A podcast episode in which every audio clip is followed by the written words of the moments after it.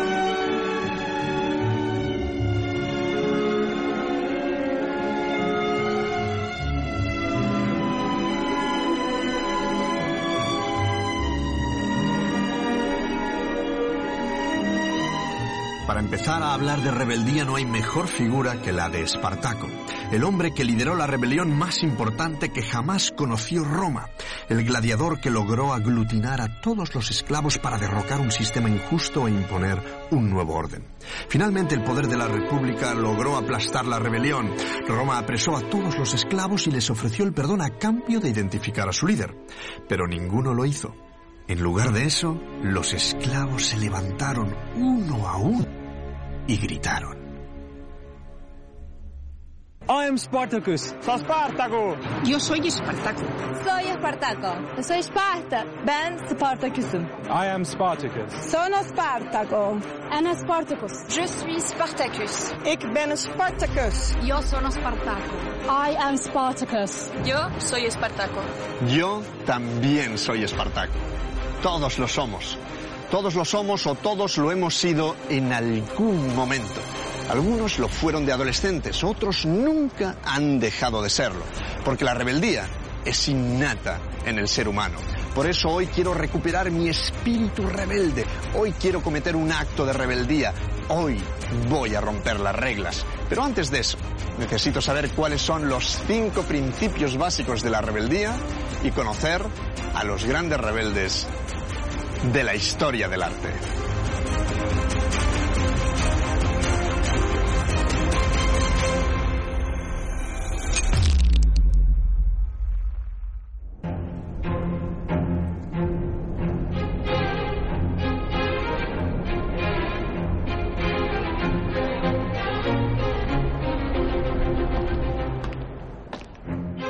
El primer principio básico de la rebeldía es la negación, es decir, no.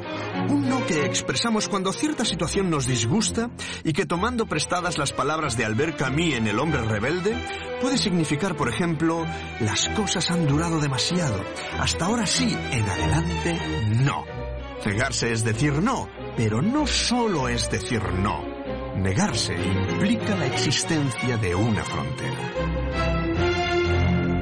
Uno de los primeros artistas en decir no es Michelangelo. Dijo no ni más ni menos que al Papa Julio II, su mecenas. En principio, este Moisés estaba destinado a ser la tumba del Papa que se colocaría en la Basílica de San Pedro, pero al final se colocó aquí, en esta iglesia, San Pietro in Vincoli.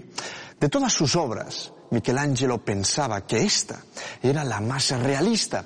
Dice la leyenda, dice la leyenda, que cuando terminó su trabajo, Michelangelo contempló su Moisés y pensó que la única cosa que le faltaba era hablar.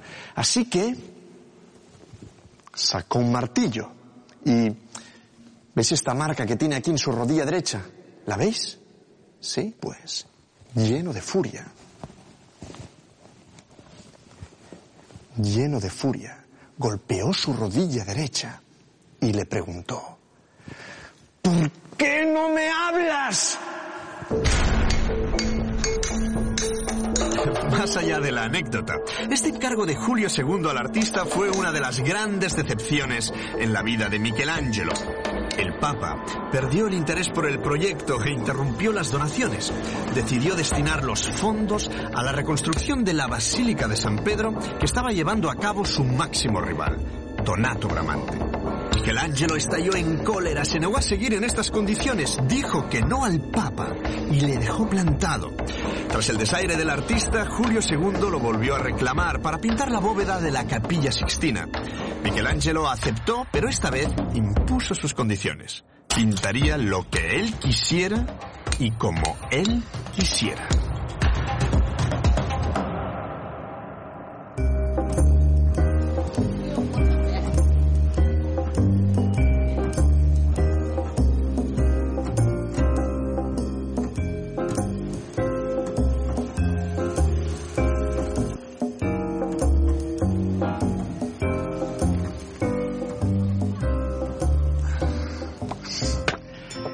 La capilla sixtina está prohibido grabar y hacer fotografías.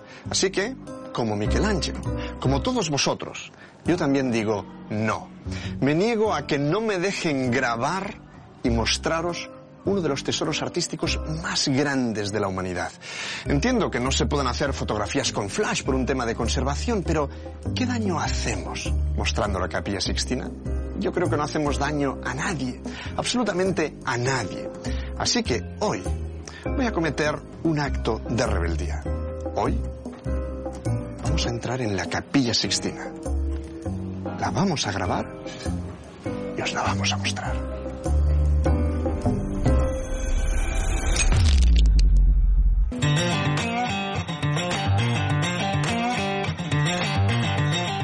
La rebeldía es negación, pero también consiste en romper las reglas. De hecho, la historia del arte es un viaje donde cada movimiento rompe, de un modo u otro, con las reglas del movimiento que le ha precedido.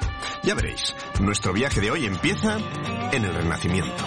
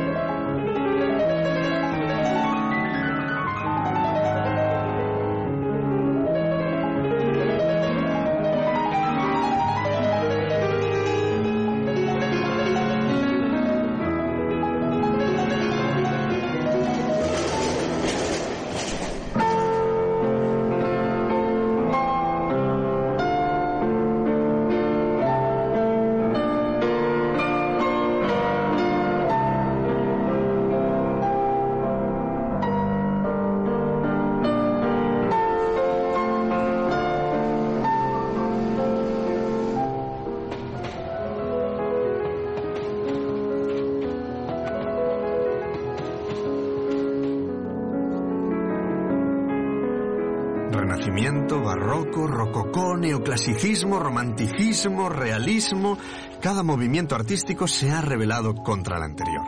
También el impresionismo.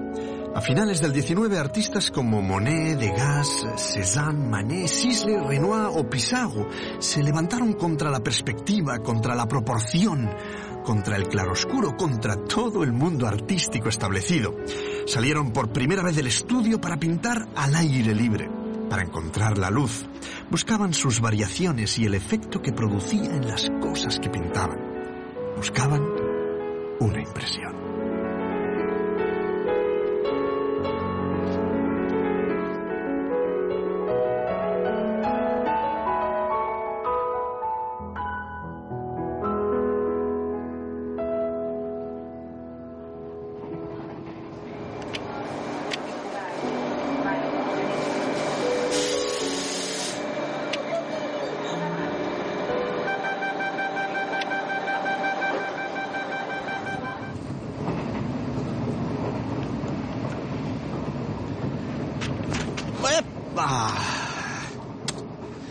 Esta línea recta del arte donde los distintos periodos artísticos se suceden a lo largo de los siglos uno detrás de otro, revelándose el uno contra el anterior y que avanza siempre en una sola dirección, se diversifica a principios del siglo XX con la explosión de las vanguardias. Vanguardias que por primera vez en el arte se independizarán por completo de la realidad, creando una realidad totalmente nueva.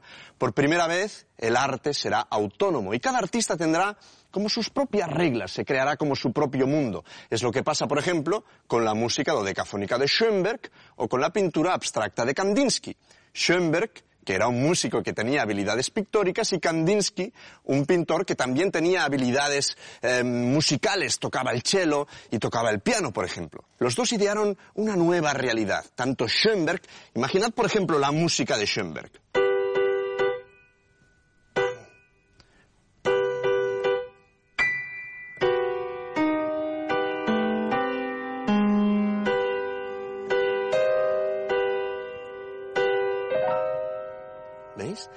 Tanto Schoenberg como Kandinsky intentaron liberar sus disciplinas de las reglas. Por un lado, Schoenberg liberó las notas de la típica armonía tradicional, la armonía que todos conocemos, la del do, re, mi, fa, sol, la, si, do, si, la, sol, fa, mi, re, do. Mientras que para Kandinsky cada color equivalía como a un timbre, como a un sentimiento. Él mismo decía que el color era como una tecla, como un martillo que golpea las cuerdas de un piano, así, y que las hace vibrar, y que el artista es la mano que toca esta o esta otra tecla para poner en vibración el alma del espectador. En fin, que tanto Schoenberg como Kandinsky rompieron completamente las reglas, pero ¿y nosotros? ¿Recordáis lo que os he dicho al principio del programa? ¿Recordáis que hoy nosotros también vamos a romper las reglas para entrar en la capilla sixtina? ¿Sí? Pues manos a la obra. Lo primero que necesitamos es un buen equipo.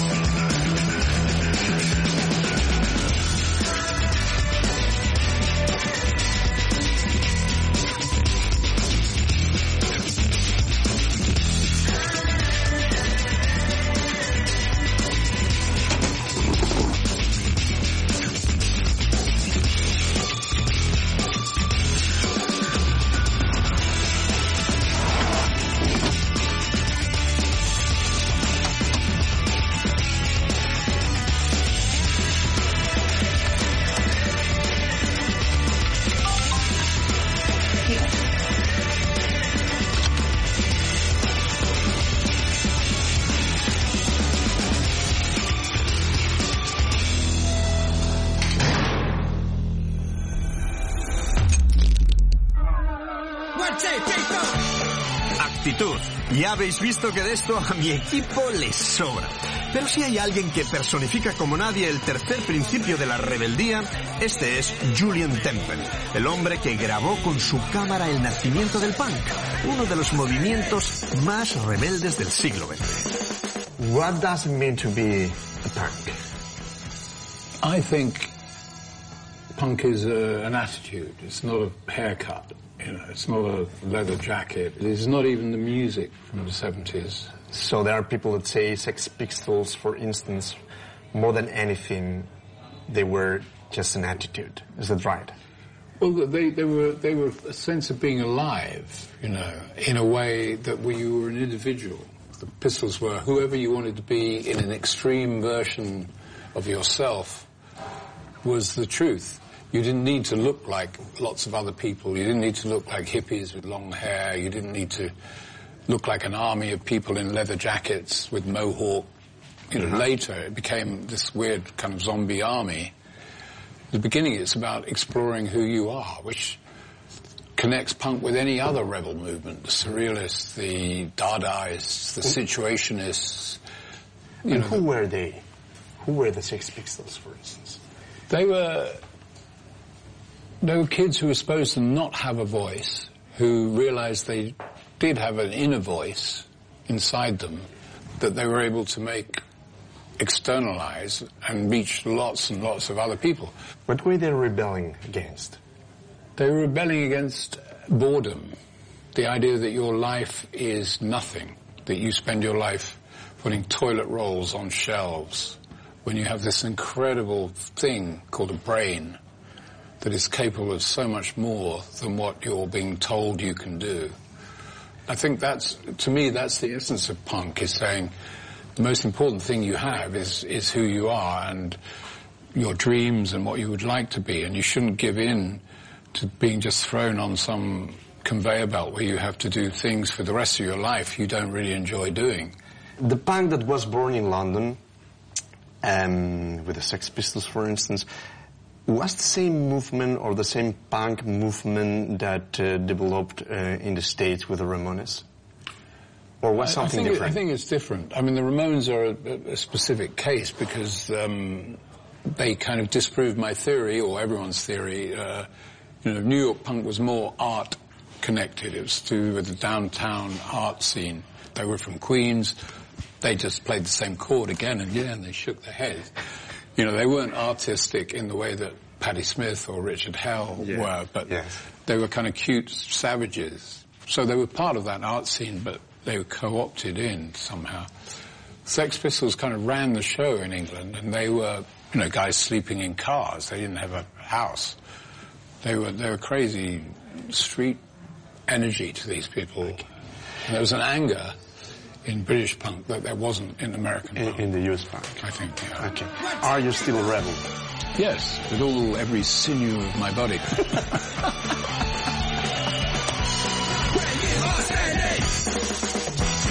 Hola, probando, 1, 2, 1, 2, probando. Perfecto, venga, vamos allá. Los Ramones fue la banda que lideró el movimiento punk en Nueva York en 1974. Su consigna era Do It Yourself, que significa hazlo tú mismo. Así que, siguiendo su evangelio, es lo que voy a intentar hacer. Voy a intentar tocar una de las canciones más famosas de los Ramones, Blitzkrieg Bop, o como la gente la conoce, Hey Ho, Let's Go. Venga, pero mm, Una cosita, antes de empezar quiero aclarar una cosa. Mi instrumento, cuánto ruido hace esta chaqueta, ¿no? Mi instrumento es el piano, ya lo sabéis. Yo no tengo ni idea de tocar la guitarra, ni el bajo, y muchísimo menos la batería, pero... ¿Qué demonios? Voy a intentarlo. Ya sabéis cuál es el, cuál es el motivo, cuál es el logo. Do it yourself. Hazlo tú mismo. Los tres acordes principales de la canción son eh, la, ¿Sí? Re y mi. Ahora lo que haría falta es rascar rápido las cuerdas de la guitarra con la púa, más o menos así.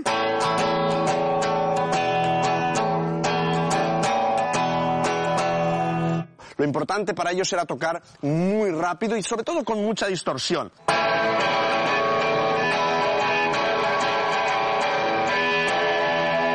Uh, quieto, quieto, quieto, quieto, quieto, quieto, quieto. Bueno, vamos a probar con el bajo. Tan solo hay que tocar las dos últimas cuerdas. La última y la penúltima. Y debería sonar más o menos así. A ver.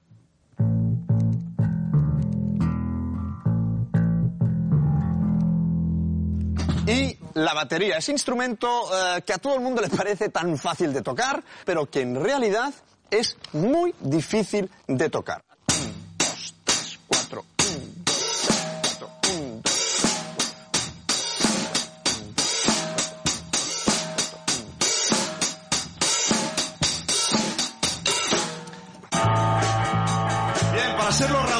Ahora solo nos faltaría yo y el cantante, pero tranquilos, no os preocupéis que no voy a cantar Hey Ho, Let's Go.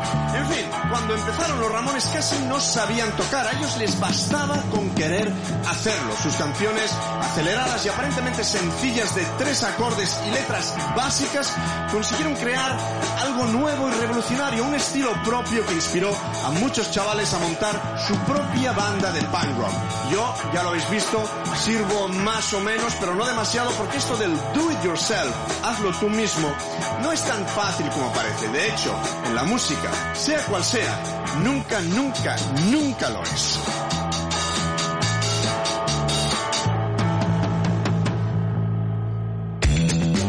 Tocar sin saber tocar no es fácil y dar un golpe sin prepararse tampoco.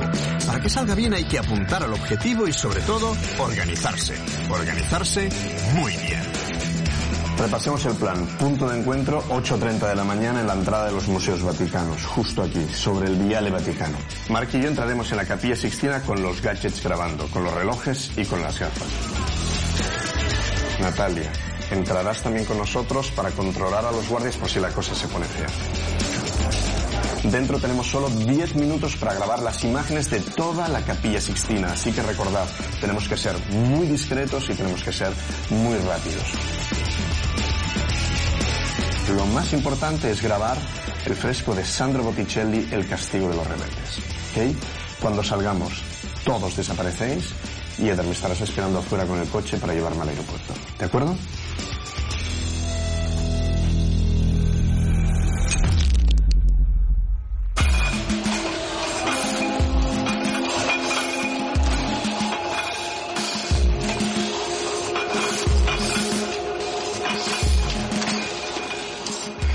Para ser un auténtico rebelde no basta con decir no, con romper las reglas o con tener una actitud adecuada. No, para ser un auténtico rebelde hay que poner todo esto al servicio de una causa, de un objetivo, el bien común.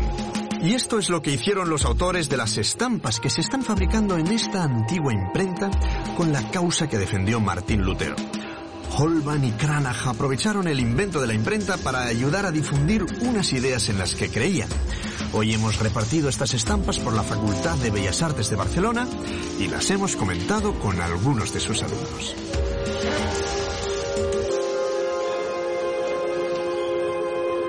Buenos días. Buenos días. ¿Cómo estamos? Muy bien. Muy bien, me alegro de que estéis tan bien. ¿Por qué estamos repartiendo estas estampas? Estampas en las que aparece el Papa León X aquí como un león, que por eso se llamaba león, y a su lado aparecen algunos doctores de la Iglesia. Uno es un cerdo, el otro es un gato, el otro es una cabra y el otro es un perro. O otras estampas, como por ejemplo aquí aparece una persona, que es precisamente esta de aquí. Y este es Martín Lutero como el Hércules germánico. Este señor empezó su revolución contra la Iglesia. Inició lo que se llama después la, la Reforma Protestante. Bien, entonces, muchos artistas lo que hacen es poner su arte al servicio de la idea de Lutero. Es decir, ponen su arte al servicio de una revolución, de una idea que ellos consideran, que los artistas consideran, que va a ser beneficiosa para su comunidad, para el bien común de su comunidad. Bien, más ejemplos de artistas que se pusieron al servicio de una revolución. 1917, Rusia. Nace un movimiento que es el constructivismo, que son artistas que por primera vez hacen carteles propagandísticos para que la población entienda, según su criterio, que el gobierno de los trabajadores será mucho mejor que el gobierno de los zares. Bien, y aquí vemos algunos de estos carteles de Rochenko, de Lisitsky. Bien, carteles propagandísticos, principios del siglo XX. Más ejemplos. Este señor, Adolf Hitler. Esto es un fotomontaje de otro artista, John Hertzfield. Hartfield es el primero en hacer fotomontajes, algo que hoy en día todos podemos hacer con un móvil y podemos hacer photoshops y podemos hacer mil cosas, poner filtros, ponerlo en blanco y negro, poner una foto encima de la otra, etcétera, etcétera, etcétera, etcétera. Bien, a mitad del siglo XX la primera persona que hace esto es Hartfield y lo hace otra vez para alertar a su comunidad, alertó a su gente de los problemas o del- de la maldad de este señor. Estampas, carteles, fotomontajes, cuando se pone en peligro el bien común, o lo que algunos consideran el bien común, el arte ruge, protesta, se manifiesta, antes y ahora, siempre. Les he pedido a estos alumnos que expresen artísticamente su denuncia, aquello contra lo que creen que hay que rebelarse para conseguir el interés general.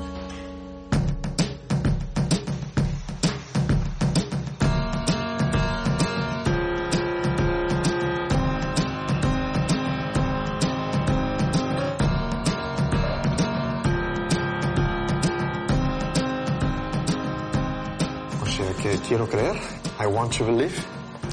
¿Qué, qué significa este dibujo? Un poco la crítica de la desinformación de la información en cuanto a la gente que con los medios de comunicación se crea algo que igual no es verdad. O sea, que estamos muy informados y al mismo tiempo muy... des- Desinformados, exactamente. Pero a lo mejor la verdad no existe. Hay que creer en la verdad de uno mismo y no en lo que te cuentan. Ok, ok.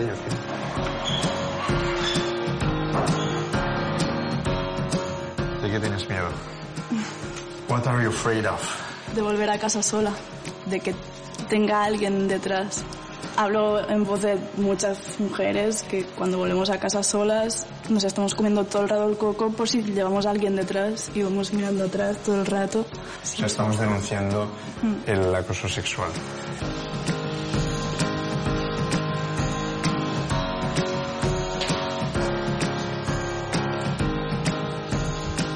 Esto sí que conozco. El rap de Proserpina, ¿no? Sí. De Bernini. Así es. ¿Por qué?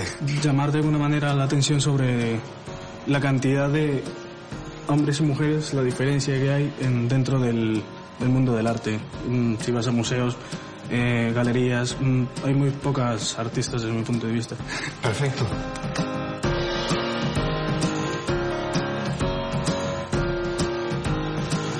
Bueno, así que words, palabras, palabras. ¿Qué significa esto? He querido representar con, esto, con este contraste entre blanco y negro las dos maneras quizás de pensar, de, de sentir de, de- de todas las personas, de humanos en todo a lo largo de la historia y cómo vendría a ser las palabras el, el nexo de unión para, para poder contrarrestar un poco estos dos mundos, estas dos maneras de pensar. Para poder convivir. Exacto. O sea, que aquí hay unos que piensan blanco, que están en este lado, los que piensan negro en el otro lado, y las palabras es lo que haría posible que estos dos lados puedan convivir. Este nexo de unión para, para poder vivir exacto. Bueno, me gusta mucho. Es un poquitín como aquello que decía Hamlet de Shakespeare. Hay un momento en que él dice words, words, words. ¿Sí? Las palabras para conseguir el bien común. El pincel para denunciar lo que no nos gusta. El arte puede cambiar el mundo, pero para ello hay que actuar, porque sin acción no hay rebeldía.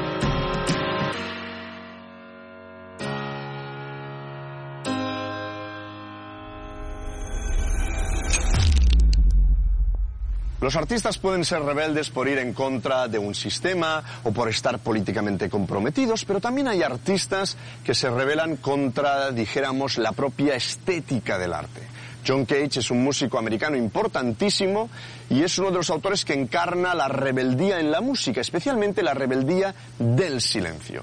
Cage escribió una pieza que se llama 433. Se llama así porque son 4 minutos y 33 segundos de silencio en tres movimientos.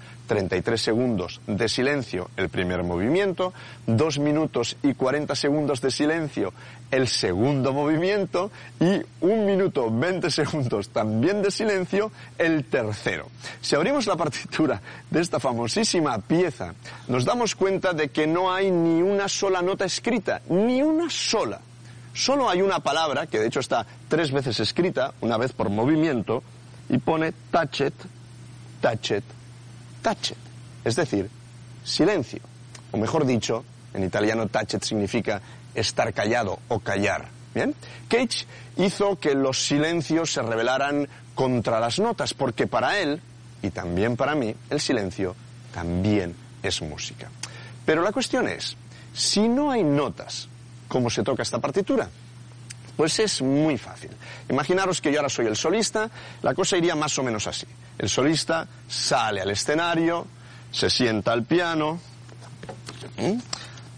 abre la partitura, la pone sobre el atril,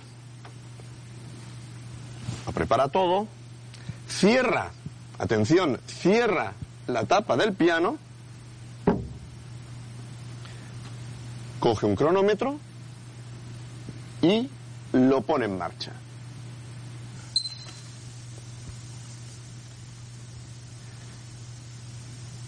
Dijéramos que empieza como a interpretar el primer movimiento.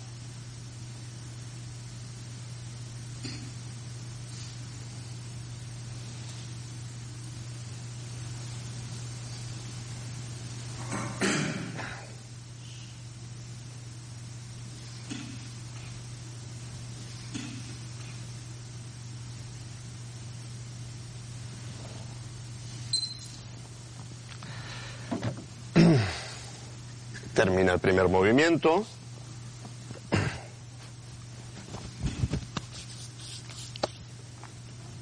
Vuelve a cerrar el piano.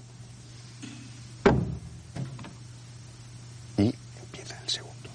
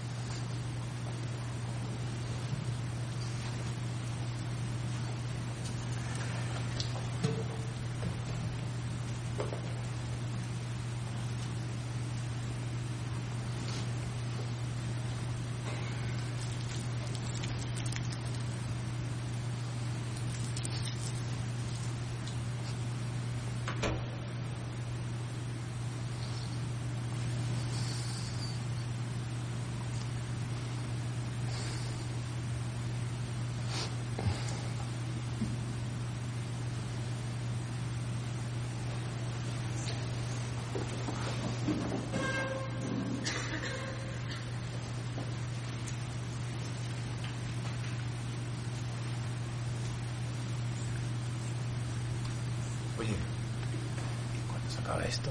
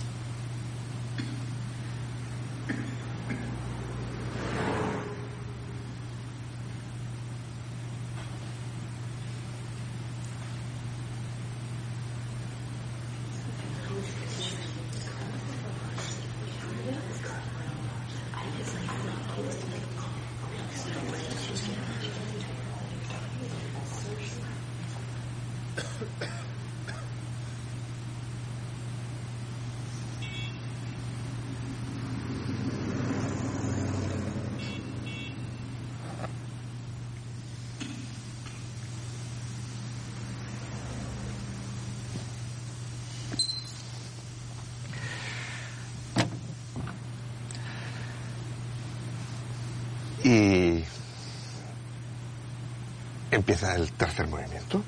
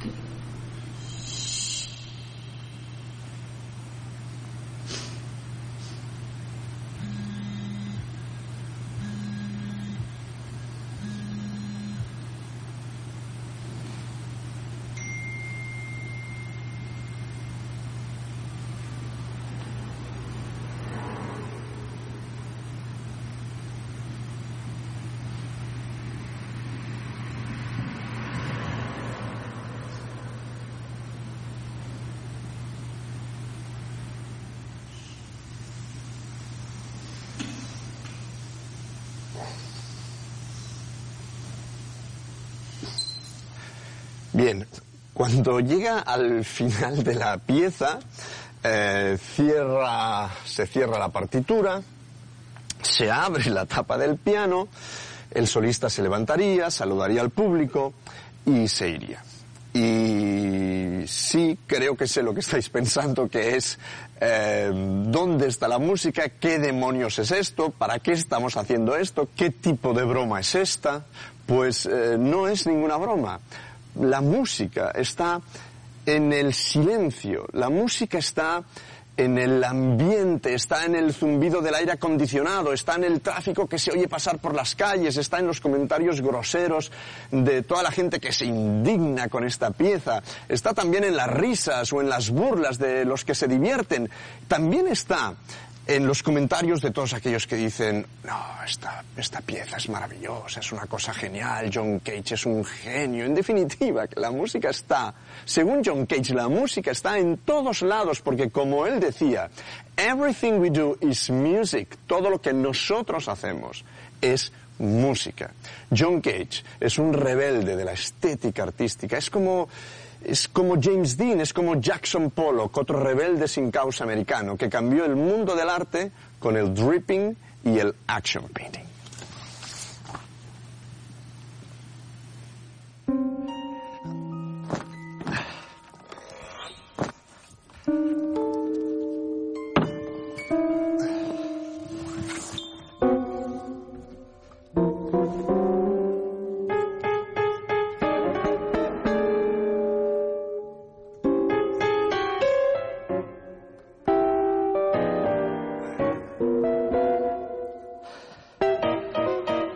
Consiste esto del action painting y del dripping? Pues eh, es también muy fácil. Consiste en escuchar primero un poquitín de jazz, que es la música que le gustaba a Jackson Pollock, y en dejar gotear pintura con un pincel o, no sé, con un palo o con las manos sobre un lienzo, haciendo diferentes movimientos, sin caballete, poniendo la tela eh, en el suelo, o en este caso, como la he puesto yo, encima del piano, y pintando literalmente pintando dentro de la obra. Ya veréis.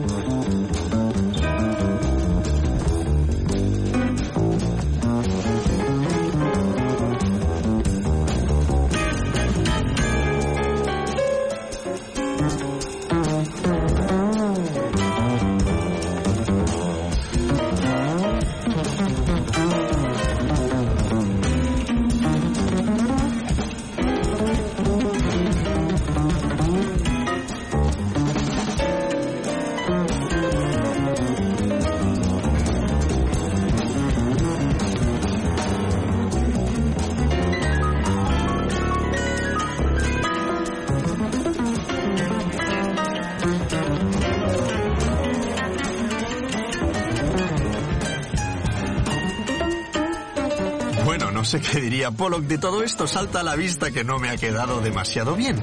Aunque supongo que lo importante es intentarlo. Porque un rebelde puede fallar, puede equivocarse, pero nunca, nunca, nunca puede quedarse quieto. Un rebelde solo es rebelde si se atreve.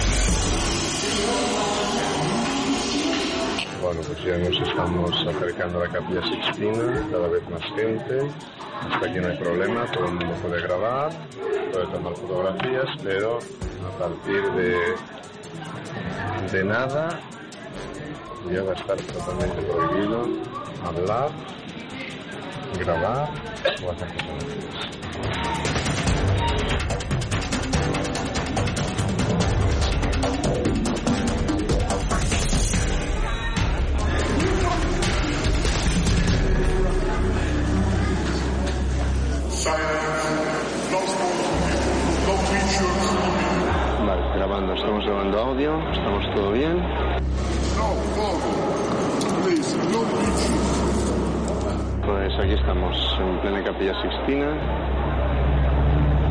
Un lugar increíble. Los frescos de las paredes representan la vida de Moisés y la vida de Jesús en cada lado. Frescos pintados por Botticelli, por Signorelli, por Pinturicchio, por Perugino.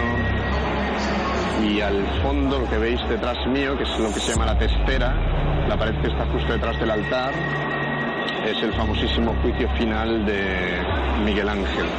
Y naturalmente el techo, que está también decorado por Miguel Ángel, Michelangelo, y que son escenas del libro del Génesis, de la creación.